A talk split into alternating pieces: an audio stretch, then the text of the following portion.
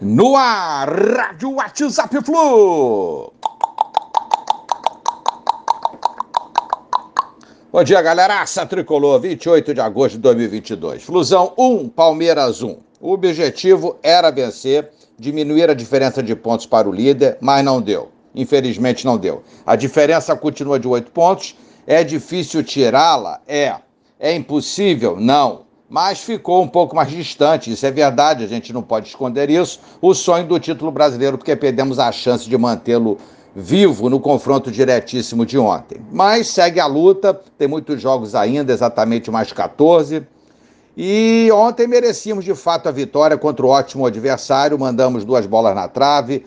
É, não fomos ameaçados no segundo tempo, onde atuamos intensamente, melhor do que na primeira etapa, na minha opinião, quando o equilíbrio entre as duas equipes esteve presente no Maracanã. 57% de posse de bola nossa, 16 finalizações contra 7 do adversário, a melhor defesa do campeonato. Isso mostra, são números que mostram uma superioridade do Fluminense no clássico, grande clássico de ontem. Para mim, o maior clássico brasileiro da atualidade. É só ver a posição na tabela do Campeonato Brasileiro. Saímos fortalecidos do duelo e vamos, time e torcida juntos, unidos, para os próximos desafios. Jogaremos com o Atlético Paranaense no sábado, uma semana para treinar, recuperar os atletas do desgaste físico.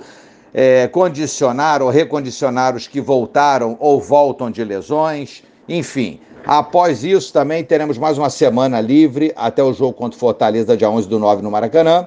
E aí, amigos, o bicho vai pegar. Dia 15 do 9, 15 de setembro, em São Paulo, contra o Timão, decidindo vaga na Copa do Brasil. E, em seguida, mais uma edição do Fla-Flu. Não tem jogo fácil, o Fluminense tem essas duas semanas para, como falei, treinar, descansar e recondicionar os seus atletas. E vamos à luta.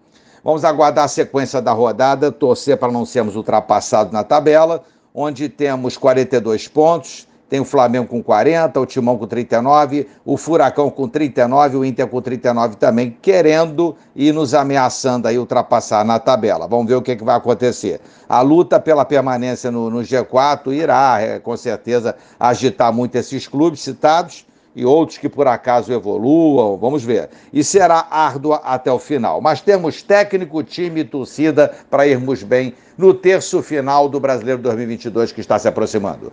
Um bom domingo a todos, um abraço, valeu, tchau, tchau.